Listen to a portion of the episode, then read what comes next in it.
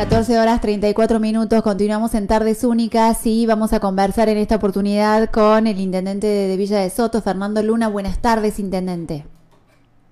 Hola Laura, un, cariño grande para toda la gente del Valle de Punilla. ¿Cómo estás? Muy bien, un gusto escucharlo y, y, poder contarle a la audiencia que nos escucha acerca de una noticia que compartíamos la semana pasada y que tiene que ver con este registro único de vacunas COVID que abrieron en, en su municipio para dar transparencia a la vacunación en medio del caos que se ha dado no solo en nuestro país, sino en otros lugares del mundo bueno, un municipio mostró cómo de manera simple y sencilla se puede ofrecer transparencia y claridad en un proceso tan importante como este.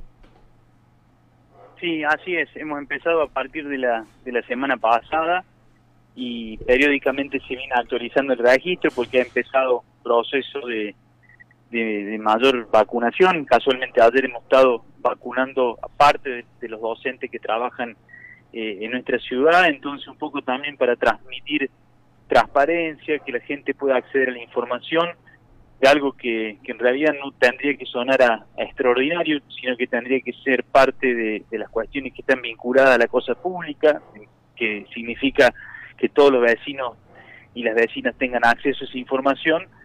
Se hizo un registro para que, que puedan conocer cada una de las personas que han sido vacunadas y que van a seguir siendo vacunadas y que van a que van a ser las otras personas beneficiarias de vacunas en el futuro. Bien. ¿Y cuántas vacunas han recibido? ¿Cómo está marchando el trámite en su municipio para hacer la vacunación? Mira, de salud, el personal de salud, tanto público o privado, eh, quedan algunas personas, te diría que está completo prácticamente en un 90%, pero quedan personas por vacunar. Después vinieron otras dosis aplicadas a, mayores de 70 años, apenas 20 dosis, y aquellos que se inscribieron en CILI también pusimos un número de teléfono. Sabemos que hay mucha gente eh, que tiene dificultades, sobre todo desde el punto de vista de la alfabetización digital, o dificultades también para poder, eh, eh, o que tienen que ver con la, con la conectividad, que no tienen internet. Bueno, entonces generamos una línea telefónica, después se contacta de manera presencial para que puedan anotarse aquellos mayores de 70 años en el CIRI y tienen lista de espera para lo que significa la vacunación y a ver si ha estado vacunado vacunando a los a los docentes de, nuestra localidad, pero en parte también, porque llegaron 48, 49 dosis, así que seguramente en el transcurso de la semana se va a seguir con esos grupos, digamos, prioritarios. Bien, qué importante entonces tener las cuentas claras, ¿no? En algún momento se hablaba de que eh, decir quién estaba vacunado era atentar contra los datos personales de, esa persona, pero en realidad esto es un, un proceso público, como usted decía, y, y, nada mejor que quedarnos tranquilos, porque al miedo de la pandemia, al temor a si las vacunas funcionaban o no, que hubo en algún momento en algún grupo eh, de gente también, que ahora llegue la solución y nos enredemos en la solución parecía increíble. Sí, sí, uno también lee mucho que, ahora están empezando a llegar las dosis y, hay una cuestión a veces también de, logística, ¿no?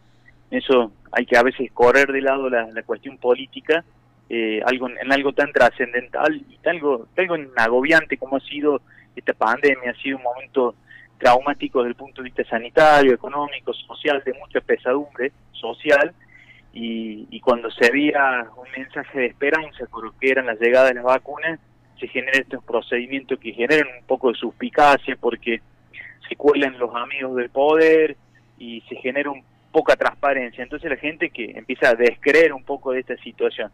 Así que bueno, y, esperando también con mucha expectativa que la medida que lleguen las dosis, eh, y sobre todo que, que se va acabando la temporada de veraniega y empiezan a empezar seguramente los primeros fríos, eh, operativamente estemos a la altura de las circunstancias y no tengamos abastecimiento, o sea, una gran oferta de vacunas, pero tengamos problemas para llegar a todos lados también con la vacuna, ¿no? Claro. ¿Y cómo se están preparando ahora con el tema de las clases? ¿Cómo han estado trabajando con esta nueva normalidad? En el caso de su zona, la cantidad de casos, la gente que sigue asistiendo al consultorio febril. Sí, sí, sigue trabajando en el hospital de la misma manera. Nosotros vivimos cuando comenzó la pandemia en una zona de triage, como la, como la mayoría de los hospitales, en zonas para enfermedades respiratorias. Eh, otro módulo para lo que son las patologías tradicionales y todo lo que tiene que ver con especialidades lo distribuimos en lo que son los barrios de nuestra localidad para descomprimir un poco el foco, sobre todo en el hospital municipal. Eh, las clases, mira, yo recién lo, llevo a, mi nene a, la escuela y, soy testigo, como debe pasar a muchos padres, de la alegría que, tienen los chicos de volver a clase. Eh, la verdad que desde el punto de vista de la sociabilización, desde el punto de vista de la integración y de la inclusión, para no perder eh, esto que es tan importante que es la educación, la verdad creo que la vuelta a clase ha sido muy trascendental, muy importante y un alivio también para los docentes. Sabemos que por más que ahora va a ser intercalado con la virtualidad, eh, sabemos del esfuerzo que han venido haciendo los docentes con mayor ahínco, no solamente acercando los contenidos educativos, sino también pudiendo acercar en muchos casos a familias de escasos recursos, vulnerables, que, que tenían eh, problemas, digamos, para conectarse virtualmente o para acompañar virtualmente los procesos y han estado los docentes trabajando de destajo también para para poder salir adelante. Así que la verdad creo que le hacía muy bien el país que, que vuelva a la educación y no tenía sentido además que se hayan vuelto un montón de prácticas, se hayan flexibilizado un montón de actividades, algunas de mayor o menor trascendencia y no hayan vuelto a las clases. Bien, así que la expectativa es positiva a cuidarse simplemente. A cuidarse simplemente y, garantizar, hemos tenido mucho durante este tiempo reuniones con con las escuelas, haciendo la puesta a punto y garantizando también permanentemente los elementos de bioseguridad, lo que tiene que ver con el alcohol, con los termómetros, con los barbijos para aquellas personas que asisten a la escuela y no lo llevan. Bueno, cada uno de esos elementos, el compromiso con los docentes de que siempre vamos a estar abasteciendo y en la medida que se le vayan escamoteando los recursos a ellos, que nos soliciten, que lo vamos a estar abasteciendo. Digo, esa es un poco la, prioridad en el, día, de, día de la fecha. Bien. Eh, intendente, para cerrar, ¿dónde encuentra la gente esta información del registro de vacunas? Tanto del vecino de, su localidad como, ¿por qué no pensarlo alguien más de la provincia y que diga, en mi pueblo, en mi ciudad también lo podemos hacer? En la página, en la página, simplemente en la página de villadesoto.gov.ar eh, se busca y ahí está entre las noticias principales o en el sector de salud a figura el registro. Bien, y no ha sido nada caro ni difícil de implementar para la MUNE. No, no, no. La verdad que ya, y ha sido, mira, eh, creo que los, mensajes del gobierno abierto, desde primero de la cercanía presencial con el vecino es fundamental.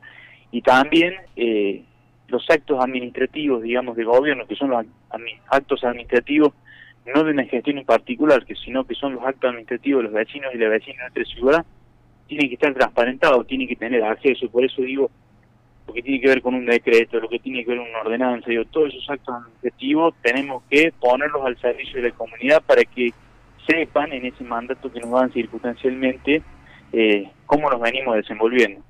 Bien, lo felicitamos porque esto debería ser así, están todas las herramientas dadas para que sea de este modo, pero no siempre pasa.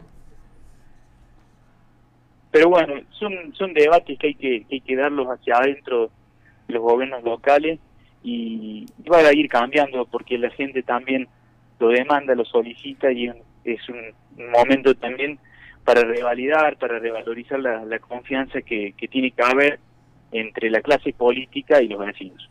Intendente, le agradecemos mucho este contacto con Radio Única. Por favor, un abrazo y buen fin de semana. Así pasaba por tardes únicas el intendente de Villa de Soto, él es Fernando Luna y nos contó sobre el registro único de vacunas COVID y hablamos de gobierno abierto en las municipalidades de Córdoba. El día continúa y nos queda toda una tarde por delante y mucha música para que te quedes con nosotros. Única 104.